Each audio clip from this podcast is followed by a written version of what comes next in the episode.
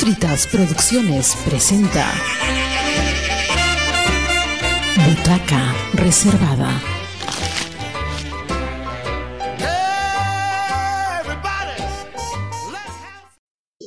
Buenas tardes amigos de Radio Comunitaria Bicentenario, Roberto Palza Albarracín en su programa Butaca Reservada.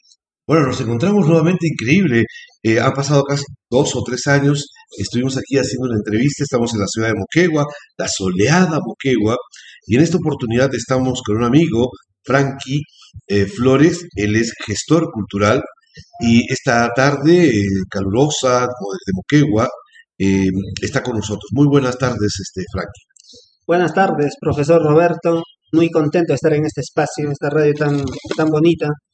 He escuchado los episodios y francamente me ha gustado bastante. ¿Cuáles episodios has escuchado? He escuchado una entrevista, por ejemplo, de una joven emprendedora de la universidad con, que han estudiado comunicación y ella ha empezado a realizar entrevistas y visibilizar otros emprendimientos de otros jóvenes. Ah, mira, es un programa de una jovencita que está haciendo sus prácticas. Ella es de Ciencias de la Comunicación, Marisol. Eh, no, en fin, este, hay un programa también de rostros de Tacna, son jóvenes que pertenecen, trabajando con la Municipalidad Provincial de Tacna y han decidido tener su programa que se llama Rostros de Tacna. Pagan sus 50 soles, que es su aporte voluntario a la radio y este, tienen su programa radial cada vez que ellos deseen eh, allá. Bueno, eh, pero empecemos por, por el punto de partida. Me conocí en Lima en una reunión de puntos de cultura, me parece. Hicimos empatía, gracias a Román, estábamos con unos roles y unos tragos encima, fue más fácil.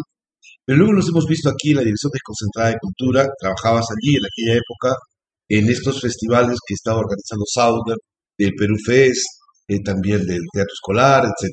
Cuéntanos, este, ¿cómo fue esa etapa de tu labor eh, aquellos años?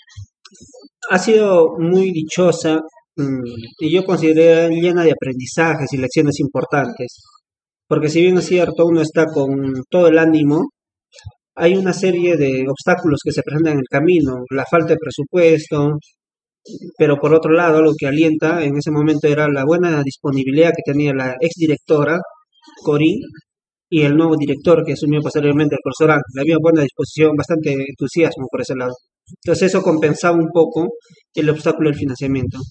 Y otra cosa que fue muy importante fue definitivamente el apoyo de Sauder, su compromiso que financiaron los festivales de teatro que se hicieron realidad. ¿Y eso este, antes ocurría o fue algo inaudito y que llamó la atención y que luego se volcó en lo que ya estamos viendo este, la cosecha de todo ese proceso?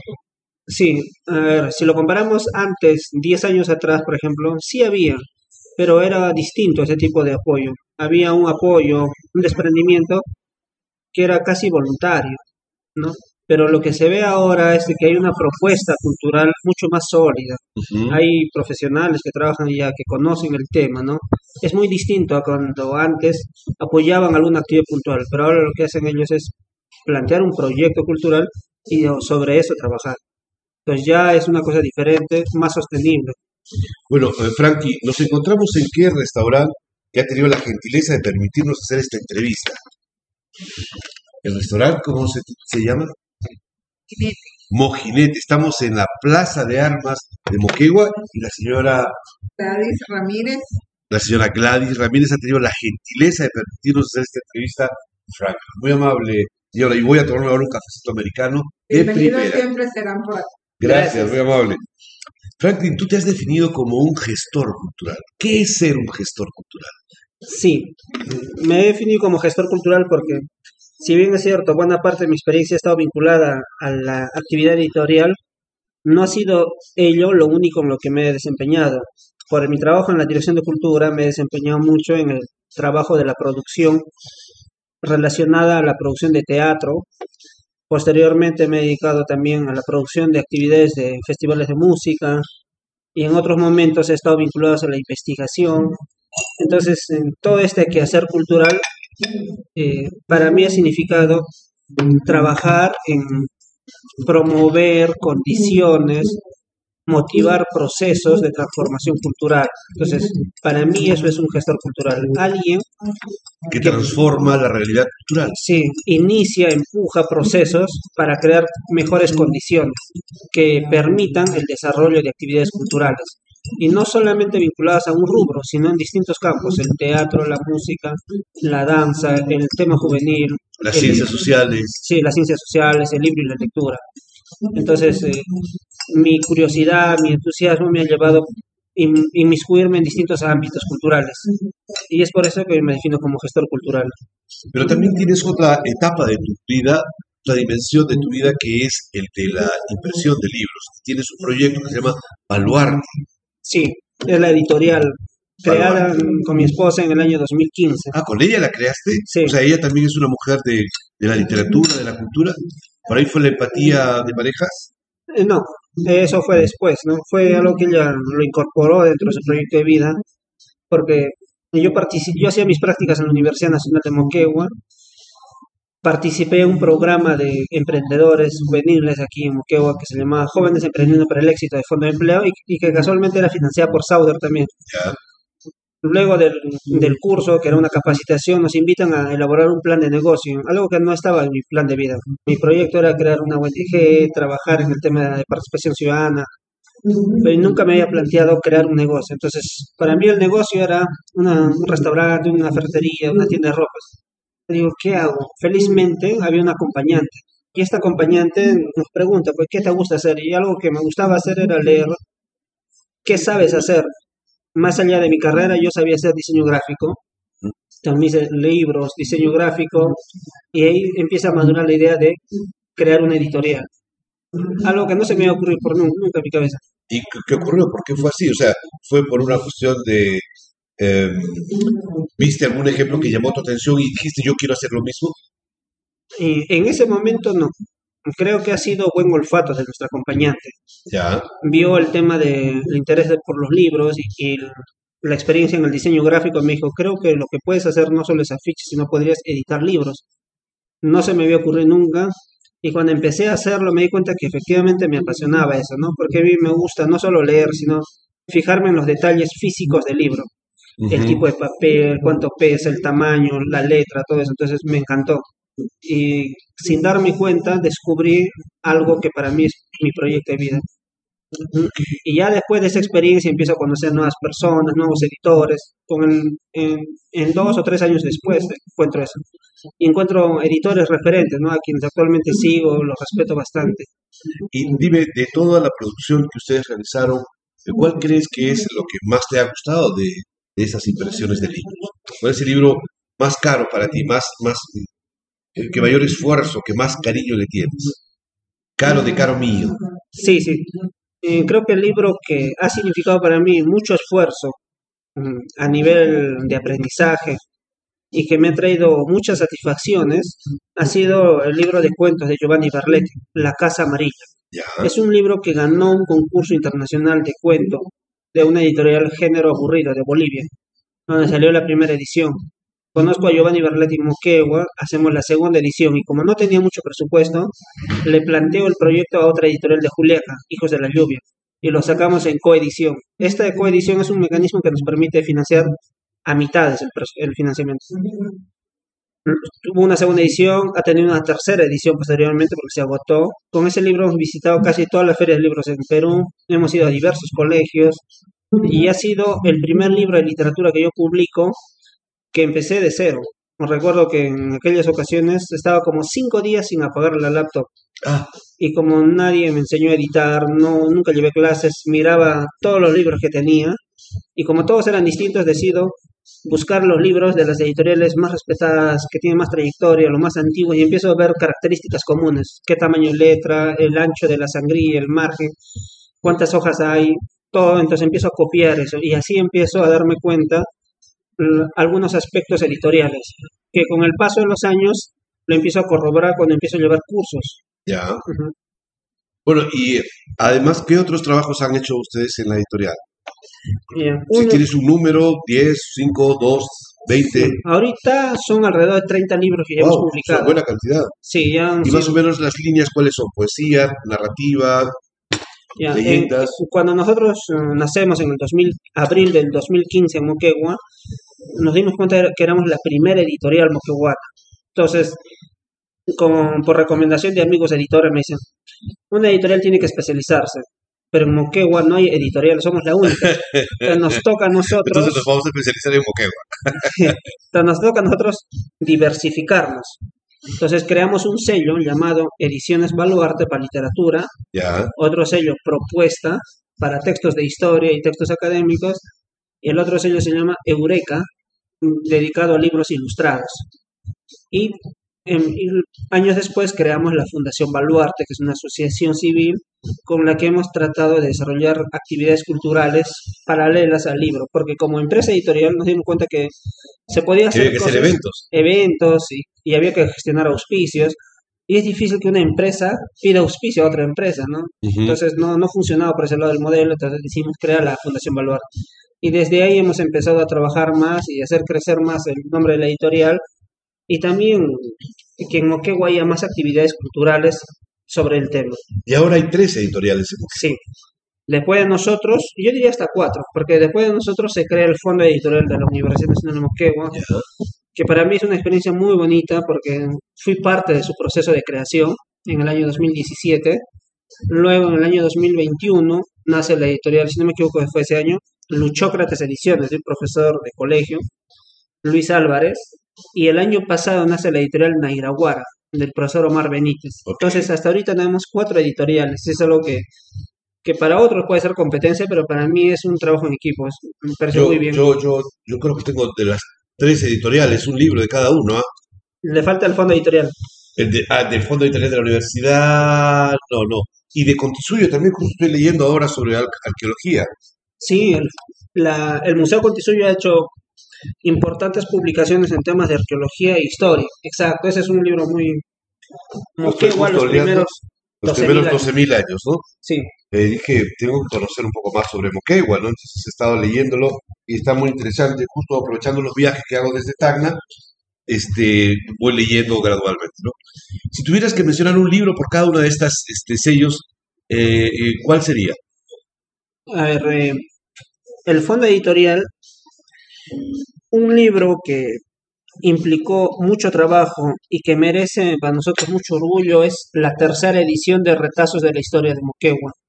Un libro publicado, publicado en los años 80 por Luis Cabello en su primera edición, y que la familia, después de muchos años, confiere con total confianza el manuscrito al historiador Gustavo Valcárcel Salas en Moquegua, con la intención de que la universidad se tome la libertad de evaluar la- una nueva edición, porque el libro cuando sale en su primera versión sale marcado por muchos errores tipográficos. El autor estaba disgustado por ello y pasó sus últimos años hasta el 2005 haciendo una serie de correcciones y propiamente también añadiduras, nuevas in- insertaciones, pero no pudo publicar una edición corregida por, Por el el costo. por el costo que significa, es un libro casi de 800 páginas. Entonces la universidad toma el trabajo con seriedad, firma un contrato con la familia y nos hemos tomado dos años haciendo el trabajo Wow. de revisión, corrección, digitación desde cero. Y el ingeniero Valcárcel estuvo a cargo de todo ese proceso técnico. Y es un, ese libro, creo que es el libro que más tiempo ha durado en su producción.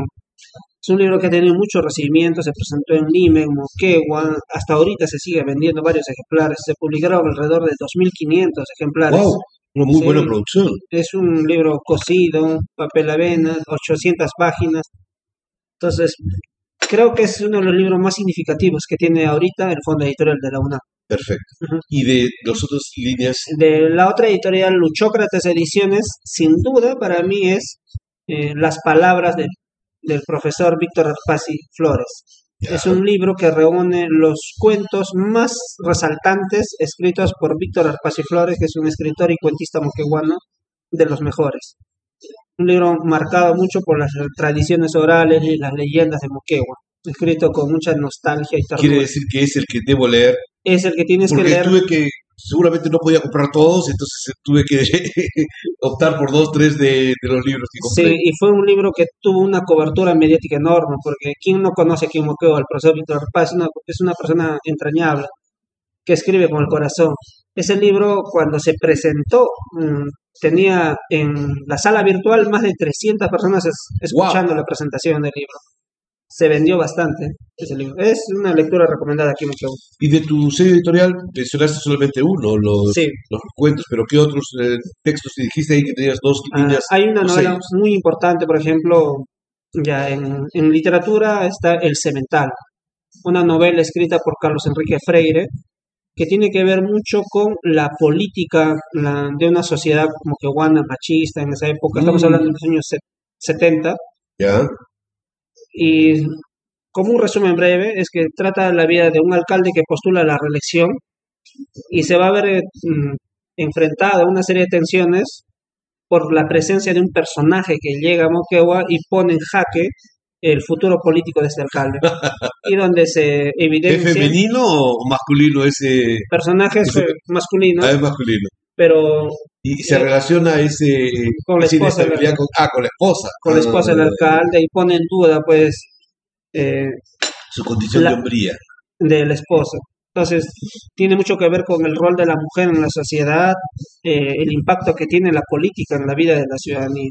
Es un libro muy bueno, ha sido finalista del premio de la Cámara Peruana del Libro en el año 2012, ya. ha tenido dos ediciones, ahora va a tener una tercera edición que la va a publicar la editorial Penguin Random House y, ya tiene, y, es- y tiene una adaptación a cine también.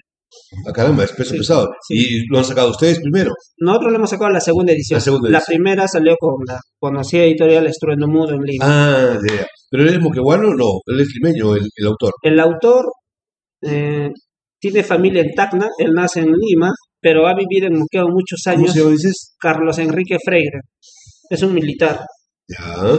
conocido también por su novela eh, Desde el Valle de las Esmeraldas, El último otoño antes de ti. Mm, Interesante. Y este, ¿y tus libros? ¿Has publicado algún libro tuyo? ¿Se ha Curiosamente publicado no. un libro tuyo? Curiosamente no. ¿Por qué? Eh, es algo que he ido postergando poco a poco. Tengo dos poemarios. Ya. Uno de ¿Eres ellos- poeta? Sí, ¿E- ¿Es la esencia de tu escritura? sí. Ya. Me da cuenta, es algo que desde la secundaria empecé, empecé a escribir poesía. Lastimosamente en una ocasión se me perdió un poemario en la computadora, pero de ahí seguí escribiendo poesía hasta A ahora. volver a reescribirlo. Fue bien difícil, decidí dejarlo, porque era recordar todo y era imposible para mí. Decidí empezar nuevamente desde cero. Tengo dos poemarios sobre el tintero. Sí estoy interesado en publicarlo, pero hay como una especie de código moral, ¿no? No lo puedes publicar con tu propia editorial, porque la editorial es la institución que ve si el libro vale la pena que sea publicado, Claro. porque no se, no se puede publicar todo. yo, yo he roto esas, esas este, convenciones. Yo publico todos los libros que puedo míos. En mi caso ha sido un Es, poco es exceso de, de, de falta de pudor, en mi Eh, caso. Sí, en, en mi caso, por ejemplo, ha sido un poco complicado. Siempre he tenido, por decir, un poco de roche desde... O sea, ediciones de SP sí puede publicar, por ejemplo, tus poemas. Podría, sí. Ah, perfecto. ¿Está? Listo, por ahí va. Por ahí vamos, ¿ya? Mira, consta. Este, dejemos un poco el tema de los libros porque es un tema apasionante realmente. Ah, y hablemos un poco del panorama cultural, ya que eres un gestor muy conocido aquí en la ciudad de Moquegua. ¿Cómo ves la panorámica de los últimos, del último año, por ejemplo, el 2013, eh, en la que realmente es quizás el primer año en que se siente que hay una relativa normalidad después de la pandemia? Sí, 2023. Veo con muy buena, buen augurio, porque hay un escenario distinto a nivel político, no me refiero al nacional, sino al local. Tenemos nuevas autoridades que desde el inicio de su gestión han mostrado una clara voluntad en relación al libro y la lectura, por ejemplo.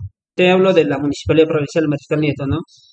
En campaña dijeron, vamos a construir un teatro en Moquegua, porque ellos se dieron cuenta de la actividad teatral en Moquegua. Vamos a construir un teatro y vamos a llevar a cabo durante los cuatro años la Feria Internacional del Libro. Y yo estoy muy vinculado al tema de los libros y por el tema del trabajo estoy vinculado al teatro. Las dos propuestas me parecieron geniales y no han sido solo propuestas. Hoy en día es una realidad. ¿Cómo se? Ahora la municipalidad está, y tengo el gusto de trabajar dentro de la municipalidad, Ajá. estamos trabajando en la organización de la primera Feria Internacional del Libro. En Moquegua ha habido cuatro ferias, todas han sido, todas ellas han sido medianas, de ¿Y alcance quién las organizó antes, en el pasado? la. Las dos primeras ferias, 2017 y 18, las organizó el Fondo Editorial de la Universidad Nacional de Moquegua. El 2019 también organizó la universidad y en ese mismo año la Municipalidad Provincial organizó otra feria de libro. Hasta ahí suman cuatro. Pero en 2020, 2021 y 2022 no hubo ninguna feria. Y ahora este año se ha retomado las ferias, pero esta vez ya con un alcance internacional.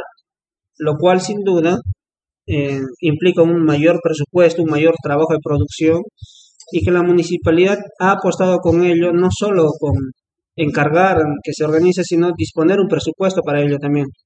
eso por un lado. Y por otro lado, es que ya, hasta donde tengo entendido, en el área de estudios ya existe, están empezando con la formulación de un proyecto para la construcción de una nueva biblioteca municipal que tenga un impacto regional. Y esta biblioteca que, que veo que está al frente de la Universidad Nacional, esa es la biblioteca de, de esa... De la universidad.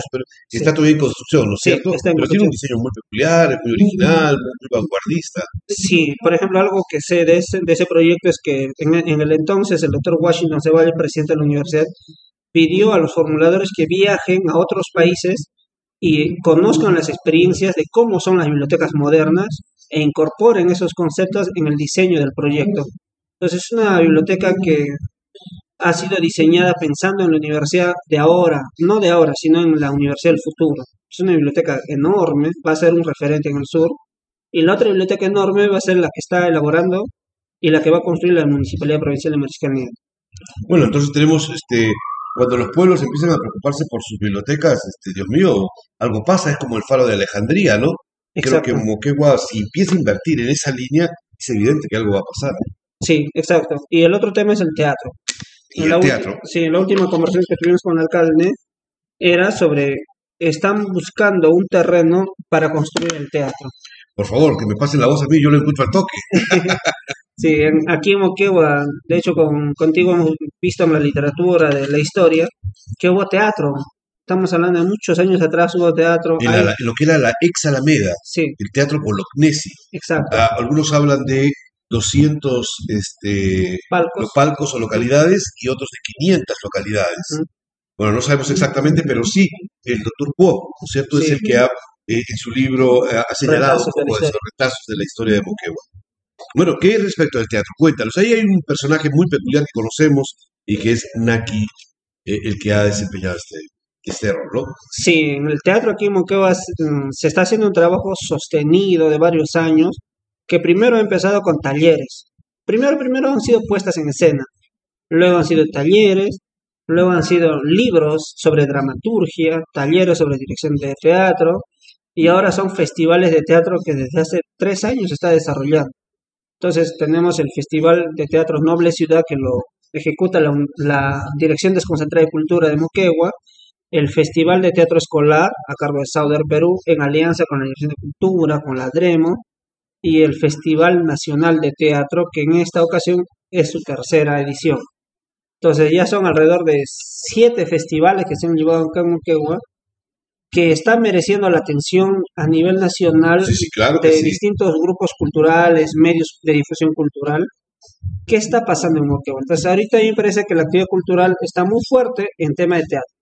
Tema de teatro, eh, la actividad del teatro es una de las más sólidas ahorita que su punto de partida es el taller de teatro, el compromiso de la empresa y también y sobre todo de los grupos de teatro.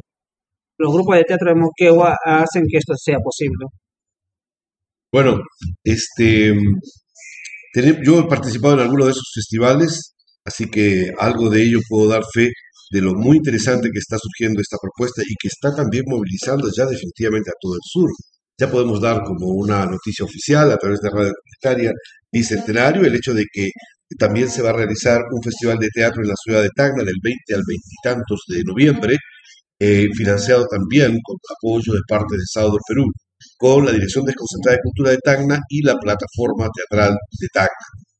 Eh, bueno, ¿qué otros temas tenemos acá pendientes, Frankie, que, que crees tú que merecen nuestra, nuestro interés? ¿Cuál es el futuro de, la actividad cultural en Moquegua? Ya que como gestor siempre estás eh, presto a, ver nuevos proyectos, nuevas líneas. Eh, ¿cómo, ¿Cómo percibes? Hay, dentro de poco hay una actividad que estás organizando, este festival. Cuéntanos de- cuáles son las, las, eh, las primicias de este, de este festival del libro.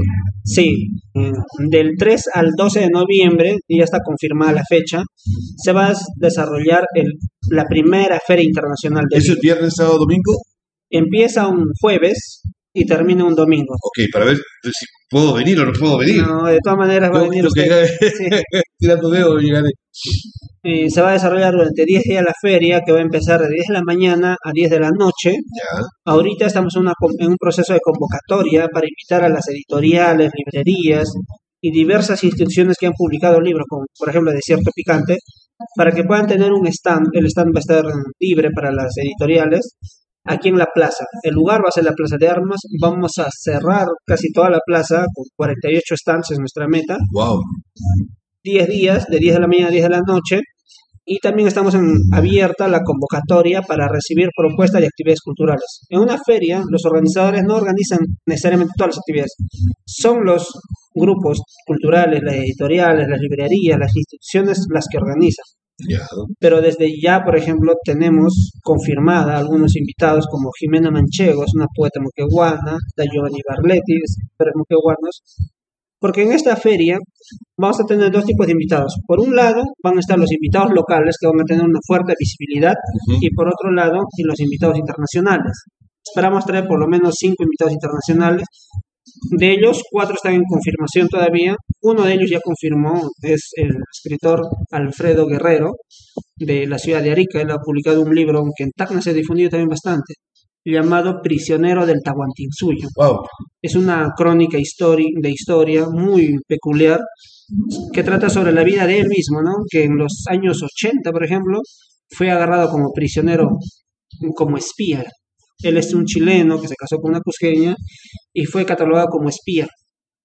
Estuvo en prisión en, en Tacna, en Cusco, y pasa una serie de adversidades que al final de la historia él queda muy contento y muy agradecido con el Perú. Entonces es algo peculiar. En vez de generar una especie de odio hacia el Perú y un rechazo, él lleva un profundo cariño y respeto al Perú. Entonces es un testimonio de vida verídico, muy marcado por la capacidad de resiliencia del autor. Hay una, ahora que comentas este tipo de novelas históricas basadas en la crónica, hay una novela que me llamó mucho la atención, es un chico de hilo, pero que este, vive en Arequipa, El Fuego Ardiente, El fuego sagrado. El Fuego Sagrado, perdón, Sí. El Fuego Sagrado, me acuerdo el nombre de él, él es de familias afrodescendientes de, de hilo, pero que eh, emigraron desde la localidad, desde el, desde el valle de Azapa, Arica, hacia eh, Hilo en la época de la chilenización de lo que fue territorio ariqueño este, cuando luego del, retorno de Tacna a la heredad nacional en 1929, Arica se queda y quedan poblaciones peruanas afrodescendientes en el Valle de Sama. Entonces algunos se quedan, son chilenos actualmente, pero otros emigran hacia Tacna, hacia Sama, hacia el Valle de Hilo. Y él es descendiente de esas familias. Y tiene una tía que le contaba siempre las penurias que tuvo en la época del, del cautiverio, o por lo menos esas historias. La novela está este, recreada en ese ámbito. Es una novela que me encantó, 330 páginas más o menos. Este, me gustó mucho porque el, el personaje principal sigue siendo una mujer en una situación de heroicidad, tema que es muy eh, interesante para Tacna, pero lo que me llamó la atención es que es una mujer afrodescendiente. ¿No? O sea, es una mirada totalmente distinta desde un punto de vista étnico, diferente. No es una, no es la señorita de Tacna, o sea, no es una mujer de orígenes criollos o, italianos, sino más bien es una mujer del pueblo y la perspectiva de lo que le toca vivir es una cosa trágica y una vida negra y oscura, terrible, ¿no? Es una novela muy, muy, muy simpática desde esa perspectiva. Y bueno, ojalá que pudieran en algún momento integrarla también a esta fecha. Sí, sí, de todas maneras, es el escritor Icona Flores. Icona Flores. Cierto. Entonces, esta feria va a tener eso, ¿no? Una fuerte visibilidad de los escritores lo- locales, que hay muchos poetas, cuentistas, novelistas hay muy poco, Ya. pero sí, se le va a dar una fuerte presencia a ellos, sus libros van a estar a la venta, escritores internacionales también, y las editoriales de, a nivel nacional van a estar participando acá. ¿Y qué, cómo hace para que el público acuda a esta feria eh, ¿qué, qué atractivo tiene? Porque en otros sitios los atractivos no son tales. ¿Y cómo pueden garantizar la venta de libros de manera de que este, también sea exitoso para los expositores? Sí, en las cuatro ferias de libro que hubo aquí en Muquegua, mm, yo tuve el gusto de participar en dos de ellas como organizador. En esas dos eh, me quedó claro, lo comprobé, los editores me dijeron que económicamente les fue bien, sí se vende porque el público de Moquegua tiene una buena capacidad de compra, compran libros, les fue bien. Las otras dos ferias, eh, por lo que he podido averiguar, no ha sido mala experiencia, ha sido buena experiencia.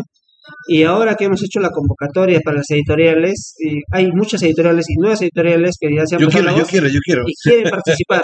¿no? Me llaman varias veces, insistentemente, que quieren participar. Y eso es un indicador de que sí hay una buena expectativa y ya las editoriales anteriores que han participado han pasado la voz de que les ha ido bien.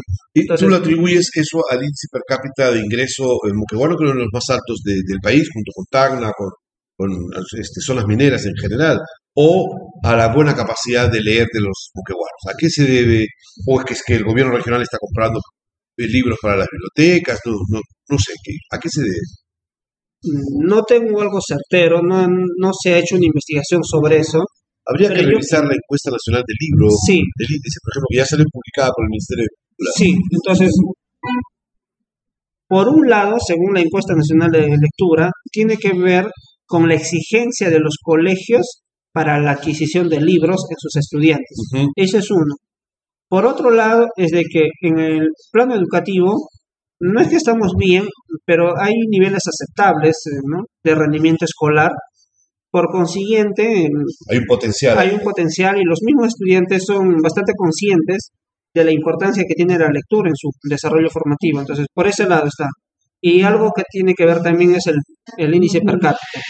Entonces, son varios, varios, son diversas variables que favorecen esta buena recepción del libro.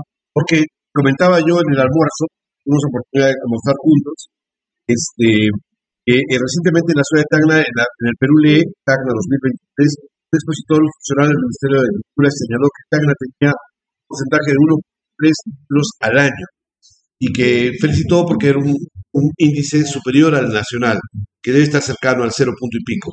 Y yo me quedé eh, estupefacto, espantado, porque un libro en 365 días me parece realmente este, pobrísimo, mediocre, y que además este, implica que, eh, según la encuesta, recuerdo, que la mitad de la población leía 3.5 libros. Quiere decir que los, si Tacna tiene 300.000 habitantes, 150.000 habían leído 3.5 libros y al año, y el resto no había leído ni un solo libro, cosa que es espantoso. Y que en este porcentaje habían considerado factores como libro, leer eh, periódico, que es lo mismo que leer un libro, revisar una nota en internet, lo mismo, o que o incluir los libros de asignaturas de la universidad o del colegio también como lecturas en sí mismas. Que yo no puedo discutir porque no es un tema que yo conozca con amplitud, pero leer un chisme en internet puede ser lo mismo que el intercambio de ideas que puede implicar un libro en el que este, aporta algo más que, que- que- que- una novela, por ejemplo. Me parece que la comparación está siendo un poco excesivamente positivista o positiva. Yo creería que, eh, por ejemplo, si comparamos 1.3 libros por habitante con eh, ciudades, sociedades un poquito más eh, lectoras como la chilena, como la argentina, como la brasileña, la mexicana o la colombiana solamente, nuestro índice se nos cae y, su evidencia es que es mediocre. En Tacna los periódicos, por ejemplo, han perdido su, su tiraje, ¿no? Y eso evidencia que más bien no se está leyendo más periódicos, sino que se está leyendo menos periódicos. Y que si quizás todavía se tiene ese 1.3 de nivel, es probablemente porque este, eh, se ha incrementado ese potencial con las lecturas por internet, con la lectura de periódicos, con otros factores que, que perturbarían propiamente esta, este trabajo de investigación. Ah, lo que hace mucho más deprimente este, el estándar. Yo creo que por un poco de sentido común, la gente en nuestras ciudades lee muy poco, la sociedad peruana lee muy poco en relación a otras sociedades.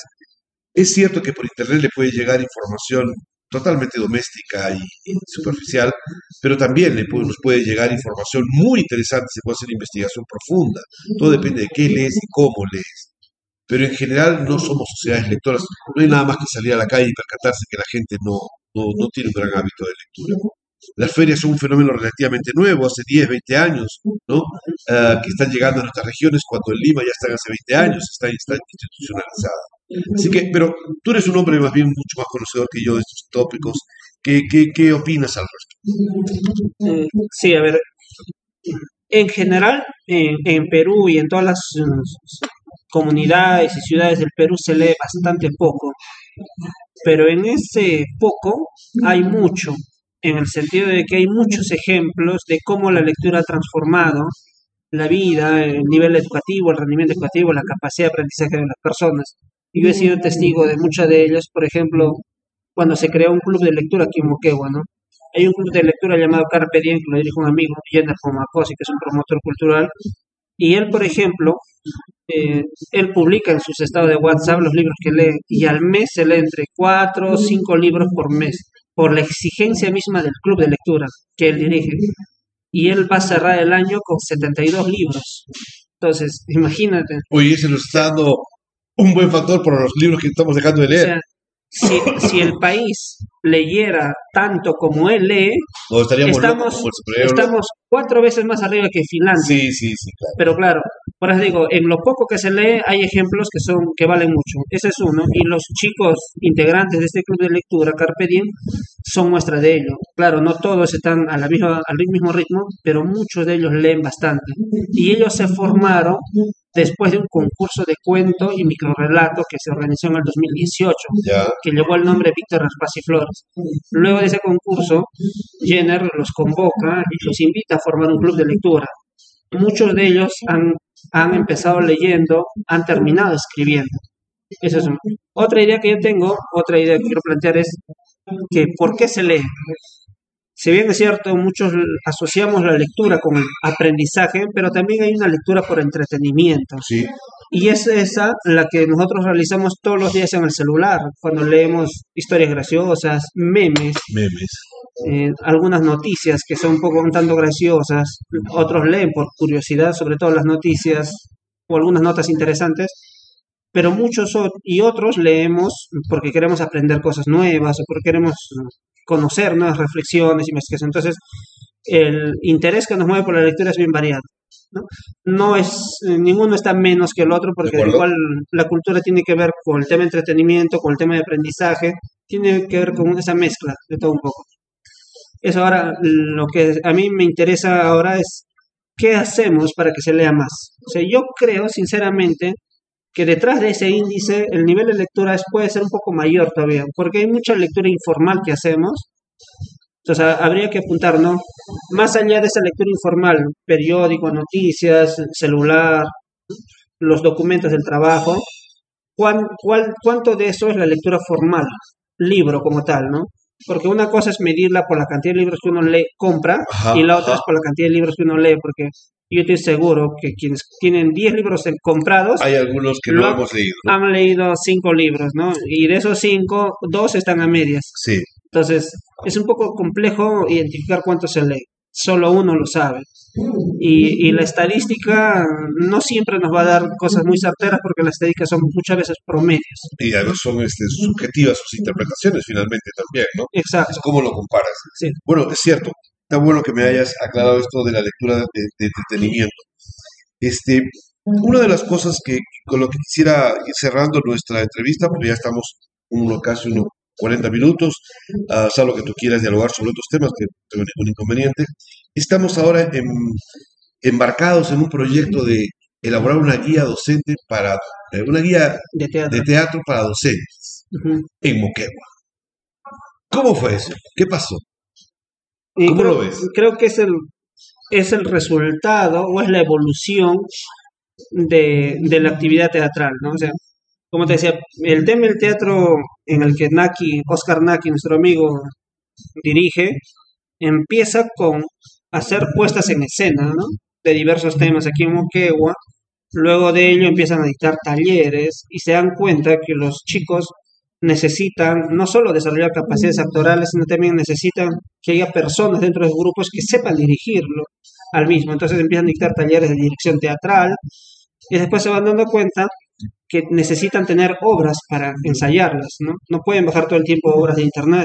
Entonces empiezan a dictar talleres de dramaturgia y después, de, o sea, de cómo escribir dramaturgia, posteriormente deciden publicar estos libros de dramaturgia a través de un concurso y entonces eh, después se dan cuenta que hay necesidad de crear un espacio para visibilizar esta producción de teatro, estas obras de teatro y nacen los festivales de teatro y poco a poco se van dando cuenta que necesitan hacer más cosas para que el teatro tenga más fuerza.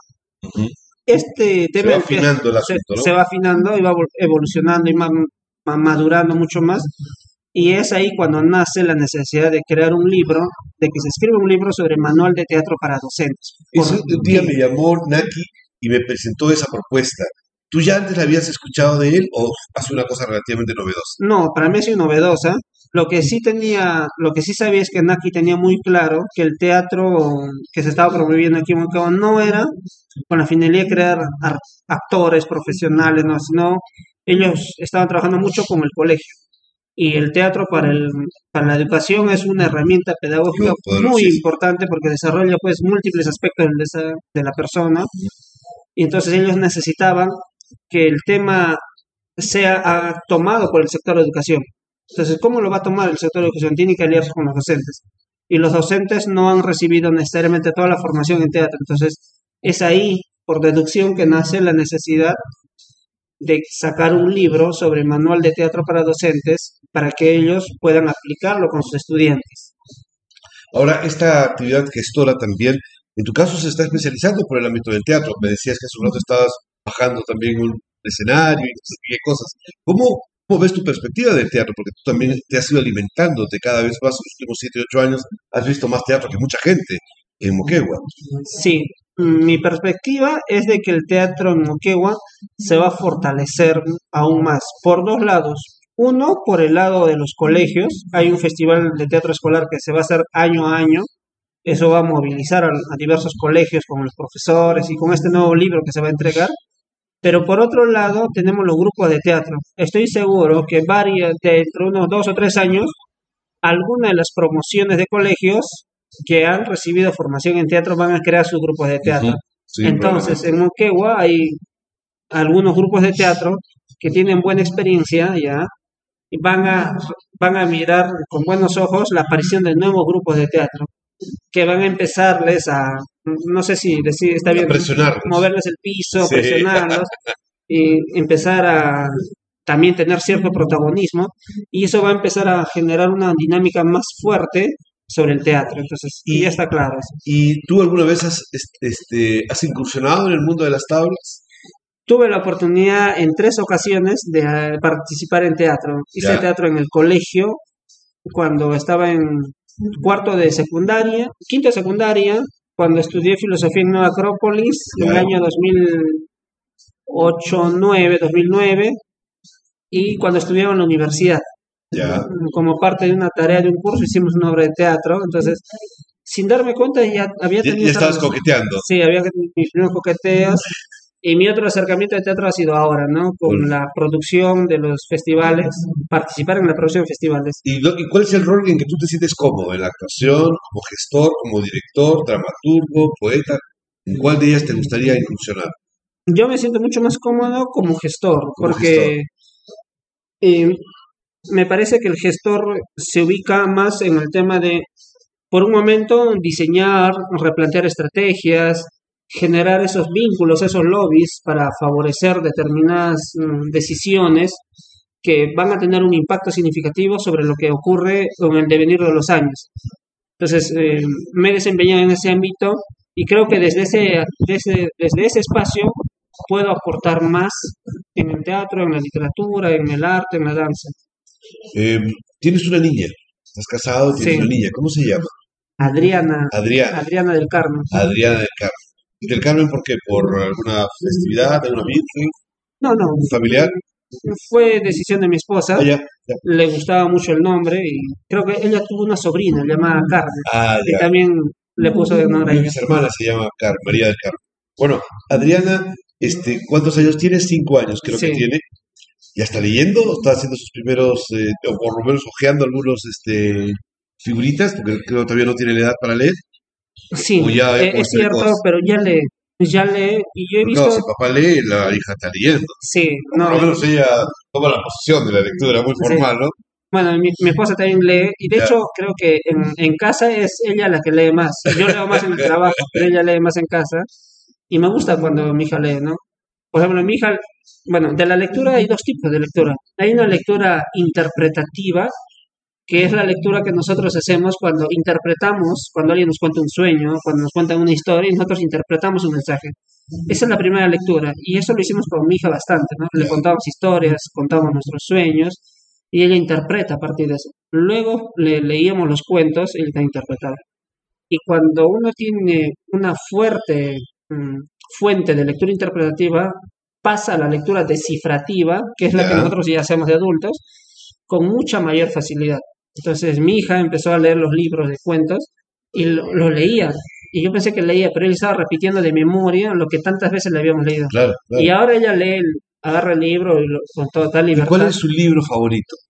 Debe tener un libro favorito. Que lo jala para todos lados, que se lo lleva para dormir, como Ella. almohada. Sí, hay un libro que se llama Carnaval, Es un Carnaval. libro mm, ilustrado publicado por la editorial Altazor.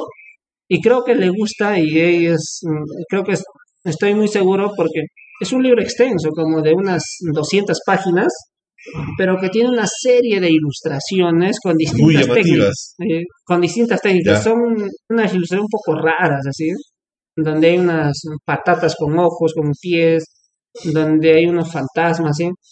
y ella los mira constantemente y esa es la importancia de los libros ilustrados, las texturas, los colores, los, los trazos, cuando son demasiado detallados, genera mucha curiosidad en los niños. En cambio, cuando son diseños más minimalistas, más Ya, planos, ya. con una ojeada se graban todo, pero el otro hay que descubrir poco a poco, por capas, por niveles. Y ese libro que ha ido de, de casa en casa, de mano en mano con mi hija, y que está roto por un lado, gastado, rayado por todos lados, y, y se nota desde lejos que es el libro que más ha significado en ella, o ha estado más presente en su aprendizaje. ¿Y de qué trata el libro? E- Es un conjunto de historias, Ya. tiene No, o sea, no, es un cuento, simplemente Sí. no tiene, no es caperucita, no, No, es no, tiene varios cuentos, pero todos ellos ocurren, son una, una serie de historias que ocurren dentro de un circo. dentro de un circo. Ah, Ok, perfecto. ¿Y de tu esposa cuál crees que es el libro que más le gusta leer? ¿O qué, qué estilo le gusta leer? ¿Novelas, terror, sociales? Eh, ella, por ejemplo, ha leído mucho sobre las novelas de Mercedes Cabello Carbonera. Ella, ah, mira, sí, ella por su trabajo se dirige de... Por un tiempo estaba trasladándose de Chenchen hasta Torata, que ¿ella en casi- qué trabaja, perdón? trabajó en la Municipalidad Distrital de Torata. ¿Pero qué es, cuál es su función? Ella ha estudiado gestión pública y desarrollo social. Ah, ya. Y, y Mercedes Cabello Carbonero, sácame una duda. ¿Hizo teatro? Eh, ¿Escribió teatro? Se, hay historiadores que la relacionan mucho con la actividad teatral desde la escritura, pero no se ha encontrado creación texto, de teatro como tal. de ella. Sí, mucha novela vinculada al tema social y a- al rol de la mujer en la, la sociedad, y es algo que mi esposa ha leído bastante. Otro tipo de lectura que a ella le gusta mucho es el ensayo, que tiene que ver sobre la vida política en el país. Ya. Ujú. Ah, las ciencias sociales. Sí, la ciencia La- social. Una, una vida política le gusta. Muy bien, ¿cómo se llama ella? Ángela López. Ángela. Ángela, un saludo, por favor, seguramente luego vas a escuchar esto. Estamos Sí. tomando agüita y yo un cafecito, todo tranquilo. Bueno, este, nosotros este 19 de octubre tuvimos 25 años, el grupo de Cierto Picante. Me gustaría que por favor tuvieras la gentileza de hacer algunas palabras por este aniversario, porque seguramente este, por esos días va a seguir sonando este, esta entrevista que hacemos aquí en Moca. Uy, qué, qué maravilla. ¿Cuántos años cumplen? 25 años, 25 apenas 25, años. nuestros primeros 25, Sí, es, es toda una vida, es una todo es un- océano. Sí, yo creo que hay muchas historias que contar, muchas lecciones aprendidas. Y qué bueno, porque es, es un año bastante interesante, ¿no? Yo les deseo de verdad lo mejor. He visto de cerca el trabajo teatral, sobre todo, que han hecho. Hay también otra dimensión vinculada la producción del libro, que me parece súper interesante. Sobre todo porque es una producción más específica relacionada con las investigaciones culturales y su relación con el teatro. Entonces, y todavía siento que hay una gran deuda que tiene el- la industria de las ediciones de las editoriales con el teatro, porque ha revolucionado el relato infantil y juvenil, pero el teatro ha quedado rezagado a las mismas formas de hace dos mil años de cómo se publicaban los diálogos teatrales. Siento que todavía no hay un mecanismo audiovisual que pueda graficar con toda su tridimensionalidad el, el teatro en un libro. Es cierto, ¿no? Normalmente las editoriales eh, hemos publicado, pues yo me incluyo, eh, textos que también como empresas generen un retorno económico. Y en esa línea, la poesía, por ejemplo, que es algo que se aplica mucho, genera poco. Y si la poesía genera poco, el teatro es aún mucho menos. Mucho menos. Entonces, es cierto que las editoriales eh, tenemos una deuda con el teatro. En Moqueo, por ejemplo, ya se han publicado tres libros de dramaturgia se van a publicar más seguramente, entonces eh, eso es una buena señal también. Sí, sí, sí, Bueno, ¿y cómo ves el, el también este, el final de, esta, de este libro que estamos uh, que estamos construyendo de la guía docente? ¿Cómo crees que va a ser su recepción aquí? Ah, y, lo otro, si me permites una doble pregunta, eh, ¿cuáles crees que van a ser las características del libro? Unas características ya de tipo gráfico, editorial, estás encargado de probablemente como sea el libro. Sí, algo que por ejemplo estoy considerando es que al ser un libro manual de teatro para docentes, tiene que ser un libro ligero en primer lugar, un ligero, tiene que tener algo, por ejemplo en las novelas se publica un tamaño de letra pequeño, pensando en el público que va a leer, que mayoritariamente van a ser docentes, tenemos que usar un tamaño de letra un poco más grande. ¿no? Ese es algo claro que tengo. Y dos, eh, tiene que ser un libro que tenga bastante espacio, porque un libro tipo manual naturalmente permite que, o sea, nos invita a hacer una serie de anotes en el libro mismo, resaltar, subrayar, anotar con lápiz. Entonces tiene que tener espacios donde se pueda realizar esos apuntes. Que, que, contribuya a la idea del interactivo y que haga... Sí, exacto. Hace que el libro sea mucho más personal por los apuntes que tiene entonces, esas son las características básicas y, y, algo que también hemos conseguido los tres con Naki es que las imágenes que tenga el libro tengan que ver con que sean las imágenes del teatro que se ha hecho en Moquegua. Entonces, estamos ahí haciendo una selección de todas las fotos de los festivales de teatro, de los talleres que hemos llevado para incorporarlos en el libro. Entonces uno cuando va a revisar el libro va a ver imágenes y va a decir, oye, este es mi alumno, este es mi compañero. De Pachito, el Pokémon al frente. Sí, exacto. Entonces va a ser un libro como una serie de espejo, ¿no? Donde nos vamos a poder ver nosotros mismos. Ok, ok, suena muy interesante. Yo estaba pensando, el otro día le hice una pregunta muy similar a unos amigos que están encargados de la manga y de las historietas y la novela gráfica en general, eh, y, eh, les decía que todavía sigo soñando con un libro que esté en esa capacidad tridimensional de expresar el teatro en, palabras, en la que, por ejemplo, tienes un papel o una mica este, con figuritas de los personajes y que yo pueda sacar los personajes como hacen los juegos de muñecas las niñas con vestiditos y que lo pueda pegar en la pared y que luego con una linterna de mi celular lo proyecte y las sombras caigan sobre la pared y entonces puedo hacer que mis personajes hablen. Esa, esa capacidad de invitar al niño, bueno, este es un libro de guía docente, pero un, un, un guiño en un libro de textos de teatro infantil, por ejemplo, este, a mí me llama absolutamente la atención. Lo vi en un libro de, de Argentina, que era libros de teatro infantil de una sola página, pero la siguiente era como transparencias, como un papel mantequilla que se proyectaban sobre la pared. Y dije, Dios mío, por ahí es la idea de revolucionar el tema de la edición de, los libros de teatro, que no sean, palabras, sino que de alguna manera grafique esa capacidad tridimensional que tiene. Claro, claro. Eso nosotros le decimos libros objeto. Libros objeto. Esos libros objeto, que si bien es cierto, se han hecho, ya se han editado en Perú bastantes, aún es muy poco. Hay países que tienen una larga tradición de eso. Holanda he visto Holanda, de hecho, nosotros hemos publicado algo de Los países asiáticos han tenido también libros objetos muy interesantes y los libros objetos también han estado relacionados con la poesía. La poesía ha utilizado mucho los libros objetos y creo que es un desafío. Editar un libro objeto es, em, a nivel de producción es un poco difícil. Y caro, Es caro, difícil para la imprenta, es un dolor de cabeza, ¿no? No les gusta. Sí, termina costando Esos troquelados, por ejemplo, que son tan bellos, pero no, no, no. es difícil, ¿no? Y eso se traduce después en un alto costo para el público lector. Entonces, pero yo creo que se pueden hacer libros objetos de manera mucho más rústica, de manera artesanal. generalmente los que se han hecho en Perú son artesanales. O sea, el mismo editor con el mismo autor lo han hecho a mano, uno a uno. Y a veces sacan tirajes de 100 ejemplares o 50 ejemplares. Y la ventaja de ellos es de que se van, eh, se van produciendo en la medida de la venta. Entonces sí, yo creo que esa es una muy buena alternativa para el, la dramaturgia, para el teatro, ¿no?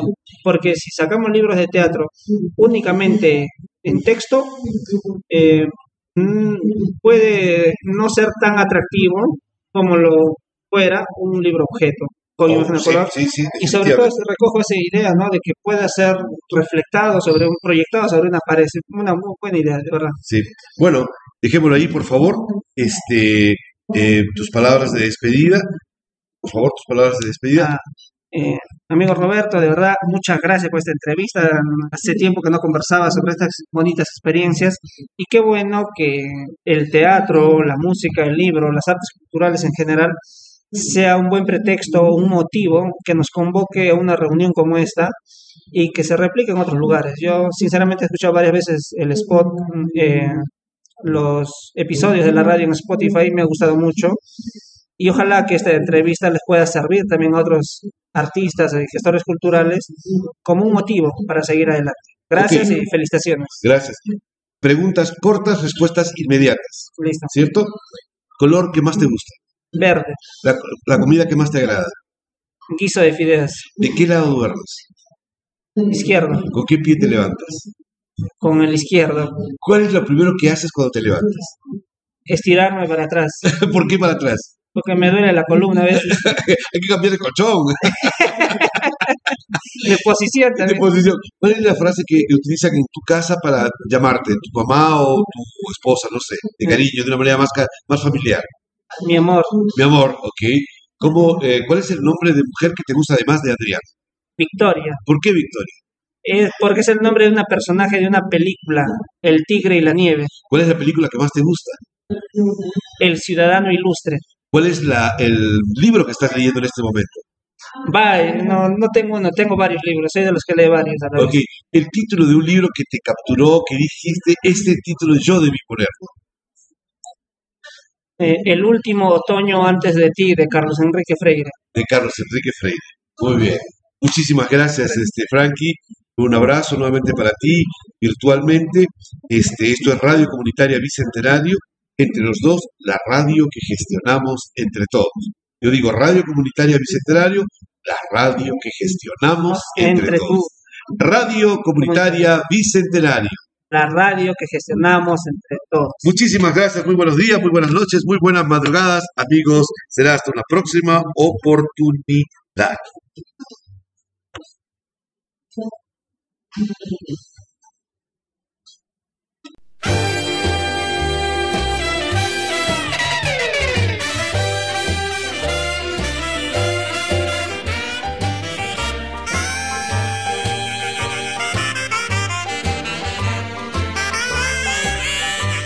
Fritas Producciones presentó Butaca Reservada. Everybody,